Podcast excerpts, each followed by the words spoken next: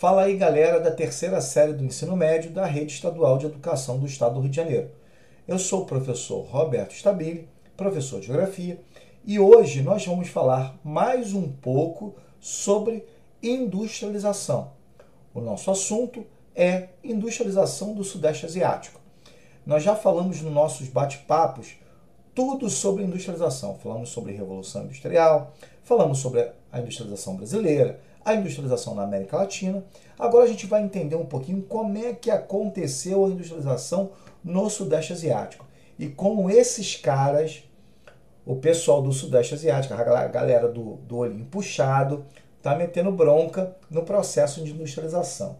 Na verdade, galera, é, é difícil a gente conseguir entender, principalmente, como os cenários socioeconômicos estão estruturados para favorecer determinadas economias. E isso faz com que essa galera, claro, sobressaia, principalmente porque eles fizeram uma coisa que nós não fizemos aqui. Nós não qualificamos a nossa mão de obra. E foi isso que o favoreceu cada vez mais. Porque se a gente vai para a China, por exemplo, o que, que eu tenho na China? Eu tenho uma mão de obra qualificada com um custo baixíssimo. Por exemplo, um trabalhador na China ganha aproximadamente um dólar por hora de trabalho. Um trabalhador na Alemanha ganha aproximadamente 25 dólares por hora de trabalho. Olha a diferença. Você vai montar a sua indústria aonde?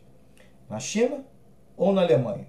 Certamente você pensou a mesma coisa que eu. Você deve estar pensando assim: caramba, é melhor eu colocar a minha indústria na China. É muito mais barato.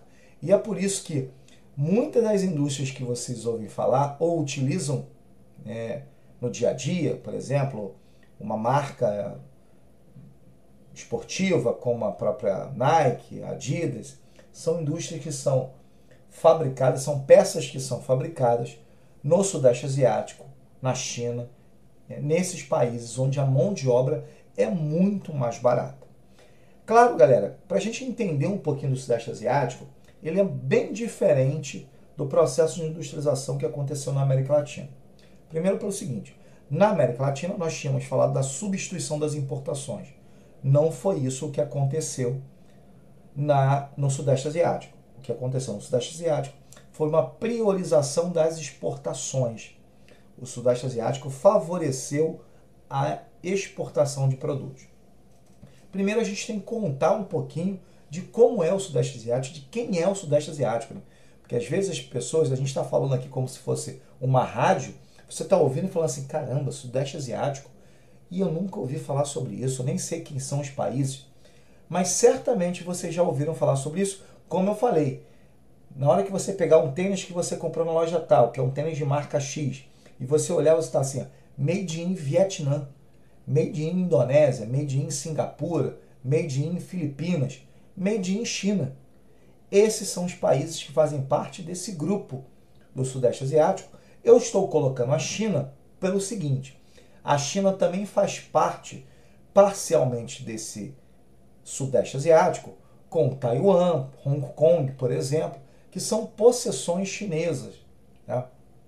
Essas regiões são regiões que ainda devem, entre aspas, obediência à China. Mas como é que esses países cresceram? Como é que o que, que aconteceu? Porque se a gente olhar bem lá atrás e voltar um pouquinho, esses países são países muito pobres, com grandes desigualdades, que tiveram dominação japonesa durante a Segunda Grande Guerra Mundial. Por exemplo, é, toda essa região do Sudeste Asiático. Foram libertados, é claro, pós Segunda Grande Guerra Mundial, mas sofreram logo depois com a influência tanto do capitalismo quanto do socialismo, da Guerra Fria. O exemplo é o próprio Vietnã.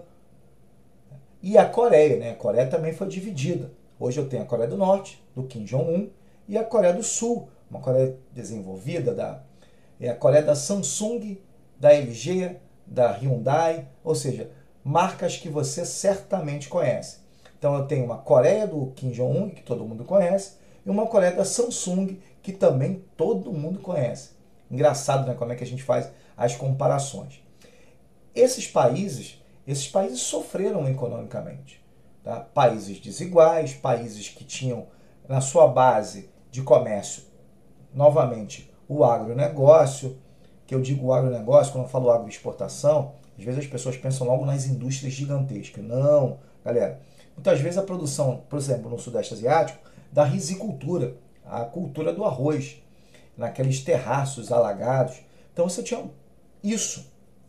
E, consequentemente, o que vai acontecer a partir da década de 1970 é que esses países começam a produzir em larga escala e comercializar e vender para o mundo todo. E começam a aparecer nesse cenário mundial países, como eu falei, como Indonésia, Filipinas, Vietnã, a própria, o próprio Hong Kong, a própria China, como a gente falou, já que em 1979 a China, que fazia parte de um bloco do bloco socialista, ela abre as suas portas para investimentos estrangeiros. As medidas de Xi Jinping fez com que a China saísse do bloco socialista e caminhasse para o bloco capitalista. Engraçado, né? Você pensar a China se apoiando nos Estados Unidos e foi isso que aconteceu. E esses investimentos estrangeiros entraram em massa na China. Na década de 90, a China já batia recorde de crescimento. Assim como esses países que nós chamamos de tigres asiáticos ou dragões asiáticos. Esses países tiveram um crescimento exagerado na década de 70 e 80. Por quê? Com essa exportação de acesso à matéria-prima fácil, custos menores de produção e uma possível qualificação de uma mão de obra, isso a gente está citando mais a China do que os outros países, o que acontece é que esses países ganham uma repercussão mundial e os investimentos estrangeiros começam a entrar. Só começam a entrar em massa nesses países. Diferente do que foi na América Latina, na substituição das importações, o que esses países fazem é tentar exportar os produtos, visualizando o quê? Uma produção larga escala, com mão de obra barata e acesso à matéria-prima. Isso fez com que esses países apresentassem um crescimento econômico bem considerável. Alguns destacaram em outras atividades, inclusive o petróleo, exemplo é Singapura, né, que é hoje um exemplo na, no Sudeste Asiático, assim como a China também, em termos de crescimento econômico. Esses países ganharam força num determinado crescimento econômico, baseado tanto na produção quanto na oferta de mão de obra barata.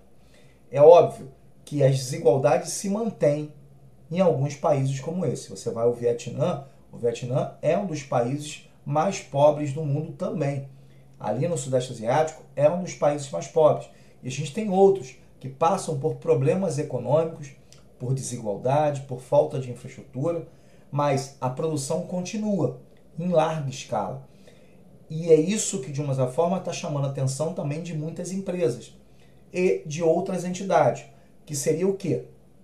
Muitas vezes, não a escravização, mas o custo muito baixo dessa mão de obra, que faz com que as pessoas trabalhem forçadamente, com um custo menor, sabendo que não tem uma outra opção, ou que governos são governos mais autoritários e, de uma certa forma, obrigam esse tipo de trabalho.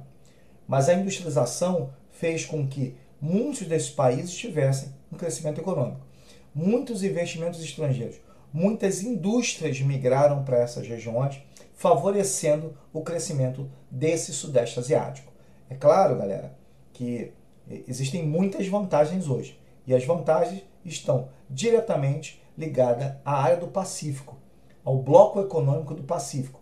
Isso que foi importante, porque hoje quem comercializa no Pacífico tem mais vantagens que os outros. Engraçado, né? Anteriormente você pensava no Atlântico com a Europa, sempre bombando, questão da, da própria formação da União Europeia. Hoje se fala muito na bacia do Pacífico e comércio com a Austrália, comércio com os Estados Unidos, comércio com o Japão, com a China, esses países vêm ganhando espaço e conseguindo é, impor a sua economia de exportação né, e com produção de custos muito baixos. Bom, galera, Finalizamos agora aqui o nosso primeiro bimestre com industrialização. Um abraço forte a todos e esperem que tem mais. A gente vai continuar ajudando vocês que querem fazer o vestibular. Um abraço.